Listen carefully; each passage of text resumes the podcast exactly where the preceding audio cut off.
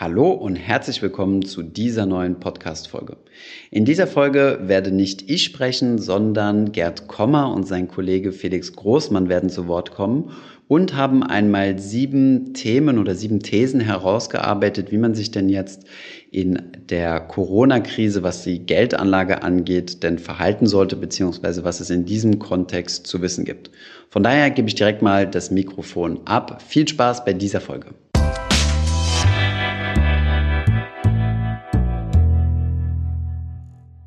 Hallo miteinander. Heute am 2. April 2020 lautet unser Thema der Corona-Crash Was tun? Seit Anfang dieses Jahres dominieren die Schlagzeilen das Coronavirus und die Corona-Pandemie. Ab dem 20. Februar, das war vor gut sechs Wochen, fing ausgelöst von dieser Pandemie die globalen Aktienmärkte und auch der deutsche Aktienmarkt an zu fallen. Sie fielen dann innerhalb eines Monats bis zum 23. März äh, sehr stark, nämlich um etwa 35 Prozent. Und in den letzten paar Tagen per gestern Abend, das war der 1. April, erholten sie sich wieder per Saldo etwas. Äh, per gestern Abend standen die globalen Aktienmärkte gemessen am MSCI All Country World Index IMI. Das ist der breiteste aller globalen Aktienindizes bei minus 28 Prozent. Ich glaube, heute, am 2. April, geht es wieder eher nach unten. Aber das wissen wir ja noch nicht ganz genau, weil Börsenschluss noch nicht erreicht ist. So, äh, wir, die Gerd Kommer Invest GmbH, haben vorige Woche aus diesem Anlass einen ausführlichen Blogbeitrag, schriftlichen Blogbeitrag veröffentlicht mit genau diesem Thema, Corona-Crash, was tun? Und dieser Blogbeitrag ist unterhalb dieses Videos verlinkt. All jene von euch, die das, was Felix Großmann, mein Kollege und ich in den nächsten gut 20 Minuten jetzt mündlich referieren werden, genauer nachlesen möchten, nochmal überprüfen möchten. Vielleicht werden wir uns auch an der einen oder anderen Stelle etwas abstrakt und allgemein ausdrücken oder vielleicht suboptimale Formulierungen verwenden. Äh, diejenigen sind verwiesen, seien verwiesen auf diesen schriftlichen Blogbeitrag. Und dann würde ich an der Stelle gerne noch ein klein bisschen Werbung machen für unseren kostenlosen monatlichen Newsletter, der ebenfalls äh, unterhalb dieses Videos verlinkt ist. So, ähm, kommen wir zum Thema. Aus unserer Sicht sollte ein Privatanleger, der sich jetzt die Frage stellt, Corona-Crash, was tun?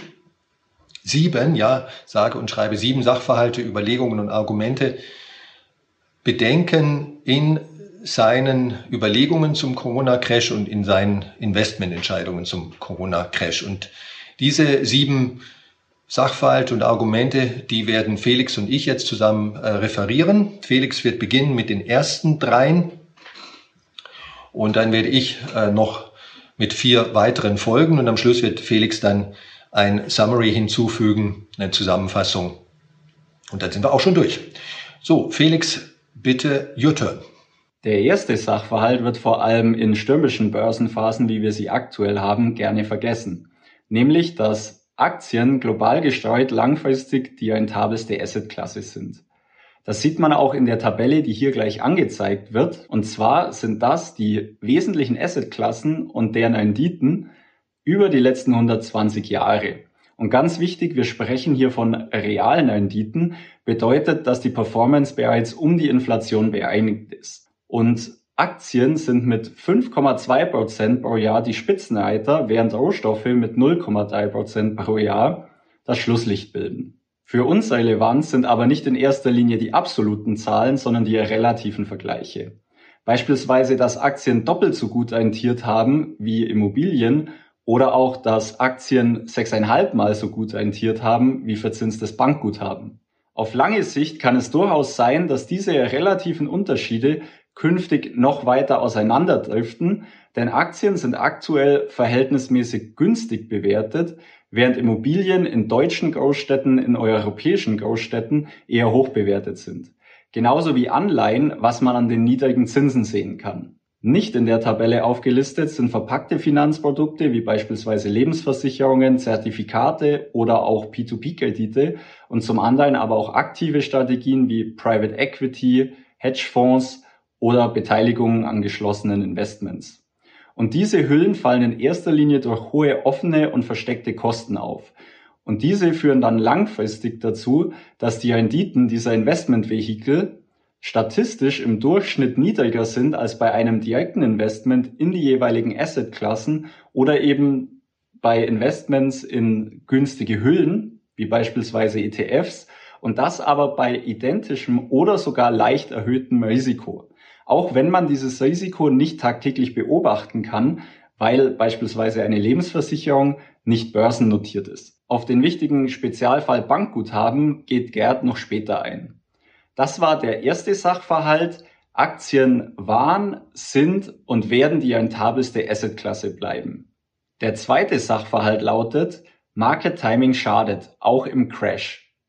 Wenn wir uns mal die Argumentation ansehen, die gern beim Verkauf von aktiv gemanagten Produkten verwendet wird, sticht ein Argument besonders heraus.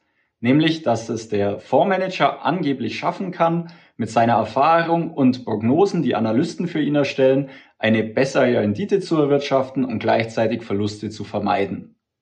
In der Theorie klingt das alles sehr gut und ist auch intuitiv, aber Tatsache ist, dass Aktienkurse kurz- bis mittelfristig nicht prognostizierbar sind. Und das ist in der Wissenschaft so auch unbestritten. Hauptgrund dafür ist, dass die Märkte informationseffizient sind. Das bedeutet, dass alle Informationen, die wir aktuell haben, sowohl Kennzahlen aus Jahresberichten als auch aktuelle Neuigkeiten und sogar Prognosen über die Zukunft bereits in den Preisen enthalten sind. Und dass es sich dabei nicht nur um ein Konzept aus dem Elfenbeinturm der Wissenschaft handelt, zeigen mittlerweile hunderte akademische Studien, die sich mit der Frage beschäftigen, wie aktive Investoren im Vergleich zu einer fairen Benchmark abschneiden. Und tatsächlich kommt der Großteil dieser Studien zum selben Ergebnis, nämlich dass es die aktiven Investoren nicht schaffen, ihren fairen Benchmark zu schlagen. Ganz im Gegenteil, dass sie sogar schlechter performen. Und das bedeutet, dass Market Timing nicht nur nicht funktioniert, sondern sogar renditeschädlich ist. Eine besondere Spielart des aktiven Investierens ist das sogenannte Downside Hedging. Hier geht es darum, die Volatilität des Portfolios vor allem nach unten abzusichern, indem man Derivate nutzt, wie beispielsweise Put-Optionen oder eben auch Stop-Loss-Orders. Auch hier sagen die Studien größtenteils, dass auch diese Spielart von aktivem Investieren nur sehr unzuverlässig funktioniert. Das war der zweite Sachverhalt. Market Timing schadet, nicht nur im Crash. Den nächsten Sachverhalt haben wir aus der Geschichte Lernen getauft. Wenn wir die jetzige Situation besser einordnen möchten, hilft ein Blick in die Vergangenheit. Auch hier haben wir wieder eine Tabelle mitgebracht, die jetzt eingeblendet wird. Was wir hier sehen, sind die sechs großen Crashes der letzten 120 Jahre bezogen auf einen Schwellenwert von mindestens minus 45 Prozent. Wir sehen hier zum einen den Ersten Weltkrieg, die spanische Grippe, die Great Depression in 1929 oder aber auch den Zweiten Weltkrieg und so weiter. Und hätten wir diese Schwelle etwas moderater gewählt, nämlich bei minus 30 Prozent, dann hätte es sogar noch mehr solcher Krisen gegeben. Und was wir in der Tabelle auch sehen können, ist, dass die Zeit bis zum Tiefpunkt normalerweise circa 2,9 Jahre betrug. Die Tabelle zeigt auch, dass die Erholung zeitnah nach einem Tiefpunkt wieder eingesetzt hat und dann auch relativ schnell erfolgte. Und es gibt keinen Grund zu denken, dass sich der Corona-Crash hier anders verhält als die Krisen aus der Vergangenheit, auch wenn das unserer Intuition widerspricht. Und genau aus diesem Grund, weil eben dieses Mal nicht alles anders ist, möchte ich meinen Part mit einem Zitat von John Templeton schließen, einem sehr bekannten Fondsmanager, der mal gesagt hat, The four most dangerous words in investing are This time it's different. Wieder zurück an dich, Gerd. Sachverhalt Nummer vier. Auch andere Assetklassen sind sozusagen nicht immun gegen das Coronavirus. Mit andere Assetklassen meine ich also alles andere als Aktien, nämlich zum Beispiel Immobilien, nicht börsennotierte Unternehmensbeteiligungen, Sammlerobjekte, Grundstücke und so weiter. Und natürlich auch äh, verpackte Produkte wie äh, Lebensversicherungen, Zertifikate, aktiv gemanagte Investmentfonds, die auf der Assetklasse Aktien aufsetzen. Wir werden in 2020, vielleicht auch 2021 eine Rezession haben in Deutschland und vielleicht auch weltweit. Rezession heißt negatives Wirtschaftswachstum, die, die Wirtschaft wird schrumpfen. Das bedeutet auch, dass es zu vermehrt zu Unternehmenskonkursen kommen wird, zu einer Erhöhung der Arbeitslosigkeit, zu Mietausfällen und so weiter. Und all das wird nicht börsennotierte Assets natürlich auch betreffen. Kleines äh, Beispiel, ne? Zwei Unternehmen, die völlig identisch sind und sich nur dahingehend unterscheiden, dass das eine börsennotiert ist und das andere nicht, ist ja klar, dass die äh, realwirtschaftlichen Auswirkungen auf diese Unternehmen äh, im Kontext der Corona-Krise die gleichen sein werden. Aber bei den börsennotierten Unternehmen kann man natürlich den Effekt, die negative Rendite, die Kursrückgänge sehr viel äh, deutlicher und schneller und früher schon sehen. Das heißt aber nicht, dass bei dem anderen Unternehmen die gleichen Effekte nicht auch existieren. Und äh, das gilt natürlich auch für Immobilien. Es ist möglich, dass äh, die Immobilienpreise oder Immobilienrenditen allgemeiner gesagt im Rahmen des äh, Corona-Crashs äh, deutlich zurückgehen werden. Umso mehr als der deutsche Immobiliensektor zumindest in den großen Städten sehr hoch bewertet ist derzeit.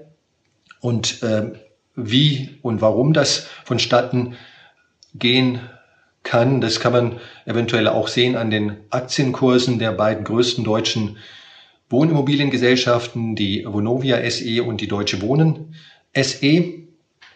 Im, äh, während des Corona-Crashs brachen diese Aktienkurse, äh, ich glaube, in der Spitze bis zum 23. März auch äh, etwa in der gleichen Größenordnung, etwa ein äh, klein wenig geringer ein, als äh, das beim allgemeinen Aktienmarkt der Fall ist. Und aus unserer Sicht ist das ein guter Indikator dafür, was auch für nicht börsennotierte Immobilieninvestments zu erwarten ist. Ich äh, füge noch hinzu, dass äh, der Fremdkapitalhebel in der Bilanz dieser beiden genannten Unternehmen ungefähr der gleiche ist äh, wie der, der durchschnittliche Fremdkapitalhebel bei den Millionen von direkt gehaltenen Wohnimmobilien in Deutschland ist, nämlich so um die 30 Prozent.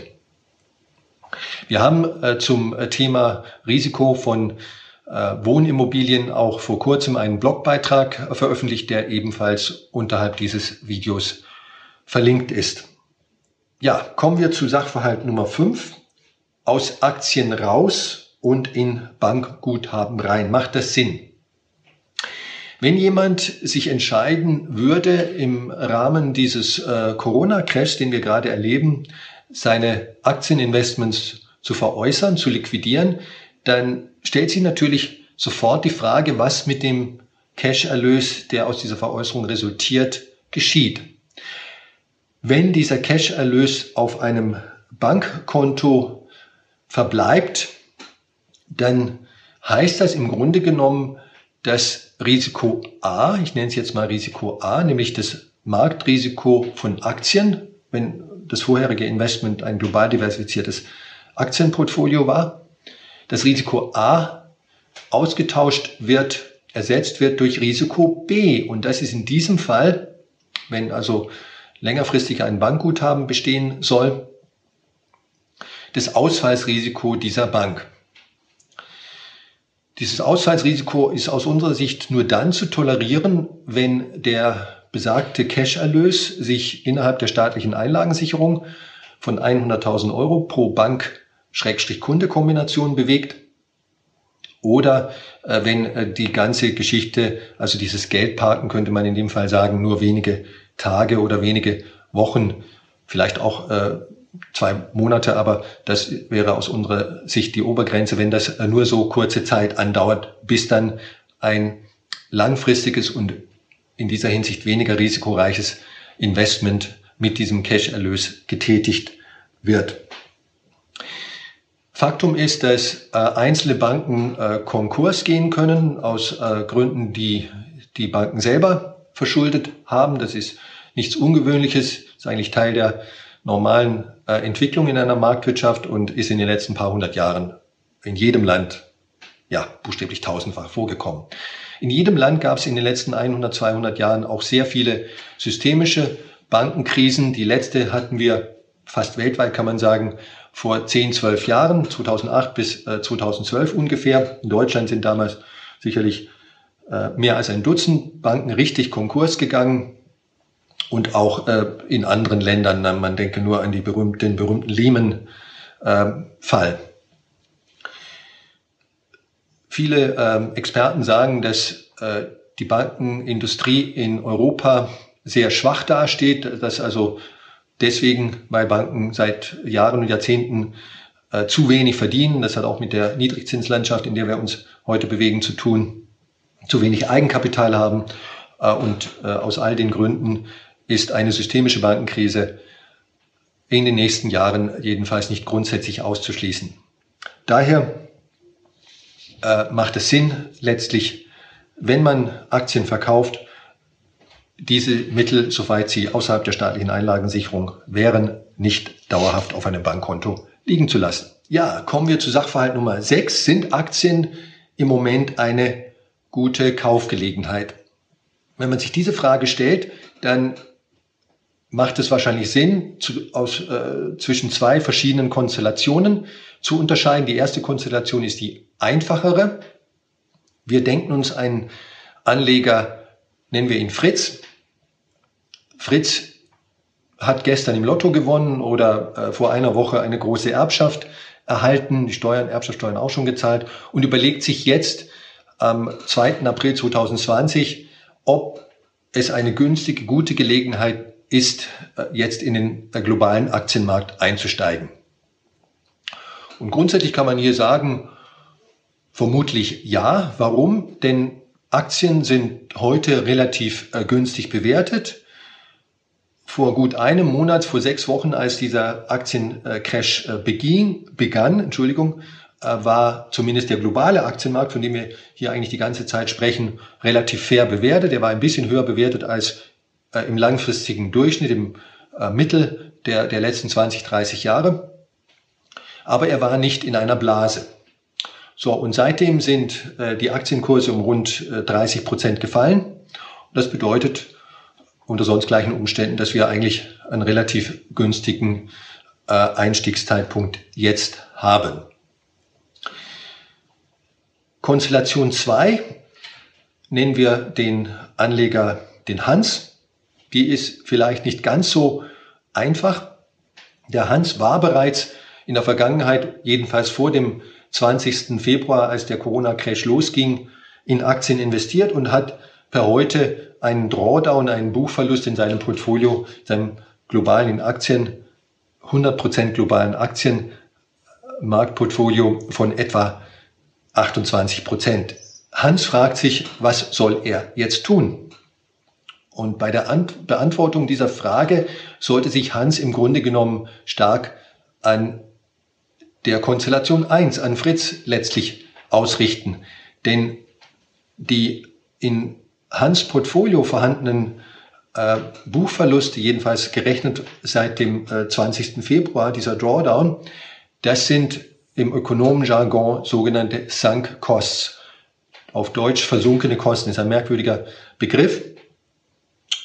Kann man auch mal nachlesen auf Wikipedia, ist ein guter Artikel dazu. Sunk Costs bedeutet Kosten, die nicht mehr revidierbar sind, also die man nicht mehr aufholen kann, die, nicht, die man nicht mehr beseitigen kann. Und so ist es ja per heute mit den Verlusten, den Buchverlusten in einem Aktienportfolio. Hans sollte also so denken wie Fritz, nämlich dass das jetzige Kursniveau eigentlich ein äh, relativ günstiges Kursniveau ist und bei Aktien gilt und bei anderen Wertpapieren natürlich auch, aber bei Aktien ist die erwartete Rendite in die Zukunft gerichtet eine Funktion auch des Bewertungsniveaus. Ein niedriges Bewertungsniveau oder ein günstiger Einstieg, salopp formuliert, bedeutet in die Zukunft gerichtet höhere erwartete Renditen. Und die kann Fritz natürlich in die Zukunft gerichtet genauso mitnehmen und sollte genauso betrachten letztlich äh, wie unser Freund Fritz. Deswegen würde die Implikation bedeuten, wenn die beiden denken, das jetzige Kursniveau ist grundsätzlich attraktiv, dass Fritz kauft und Hans in Aktien drin bleibt. Wenn übrigens das noch eine als kleine Fußnote, äh, Fritz Entschuldigung, Hans, äh, schon zum Beispiel vor äh, 2016 äh, investiert ge ge gewesen wäre, dann hätte auch der jetzige Drawdown vermutlich nicht dazu geführt, dass er per Saldo mit seinem Aktieninvestment, 100% Aktieninvestment Geld verloren hätte. Es ist also eine Frage auch letztlich des Bezugspunktes. Ja, Sachverhalt Nummer sieben, wie Risikomanagement wirklich geht. Wer sich über diese Frage Gedanken macht, der sollte das immer vor dem Hintergrund eines wichtigen Grundprinzips tun. Und dieses Grundprinzip lautet, man sollte seine gesamte Vermögenssituation, seinen gesamten Vermögenswerte immer im Blick haben und berücksichtigen, wenn man eine Entscheidung in Bezug auf Risikomanagement trifft. Gesamte äh, Vermögenssituation, also das Gesamtvermögen, das schließt natürlich ein, möglicherweise enthaltenen äh, vom Immobilienbesitz, das schließt ein Humankapital, ganz wichtiges Asset für, für jüngere Haushalte, Lebensversicherungen, Ansprüche an die Rentenversicherung, gesetzliche Rentenversicherung und so weiter und so fort. Und eben nicht nur in äh, eine Risikomanagemententscheidung in Bezug auf zum Beispiel das, die Aktienkomponente in einem Portfolio in Isolation treffen. Das ist also erstmal ganz wichtig und das muss ich, muss ich stark betonen. Vor diesem Hintergrund gilt ein anderer Grundsatz und der lautet, dass Risikomanagement eben gerade nicht funktionieren sollte, gehen sollte, aus unserer Sicht über das rein raus, also Market Timing in Bezug auf irgend so eine Art imaginären äh, Crash-on, äh, Crash-off-Regler oder ein solches Denken. Äh, das funktioniert nicht, weil einfach Market Timing das haben wir auch vorhin schon erwähnt, generell schlecht funktioniert, funktioniert auch schlecht in einer Crash-Situation. Risikomanagement, wir als Privatanleger vor dem Hintergrund von, von, von wissenschaftlichen Einsichten klüger und besser machen können, ist über die strategische Asset-Allokation. Was heißt das? Die strategische Asset-Allokation ist zunächst einmal einfach die Aufteilung eines Portfolios, des Anlegerportfolios in ganz allgemeinen Sinne in Bezug auf alle Assets des Anlegers gemeint, aber auch spezifisch in Bezug auf den Wertpapier, den liquiden Teil eines äh, Anlegerportfolios, in einen risikoarmen Teil und einen risikobehafteten Teil. Und wenn wir uns jetzt mal auf äh, den liquiden Teil eines ähm, Anlegerportfolios beschränken, dann heißt es auf den äh, risikoarmen Teil, das könnten zum Beispiel äh, die besagten äh, kurzfristigen Anleihen hoher Bonität sein, ohne Wechselkursrisiko.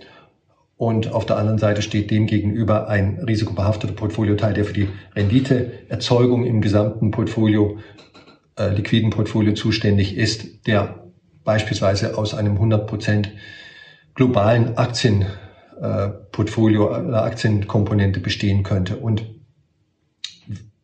diese Aufteilung, in meinen Büchern nenne ich das die Level 1 Asset Allokation, die sollte so gewählt sein, dass ein Privatanlegerhaushalt im Aktien, in der Aktienkomponente auch einen 50-prozentigen Drawdown aushalten könnte, ohne sozusagen nervlich extrem, nervlich mental extrem gestresst zu sein und ohne äh, Verkäufe vornehmen zu müssen, weil er zum Beispiel Liquidität aus dem Portfolio braucht.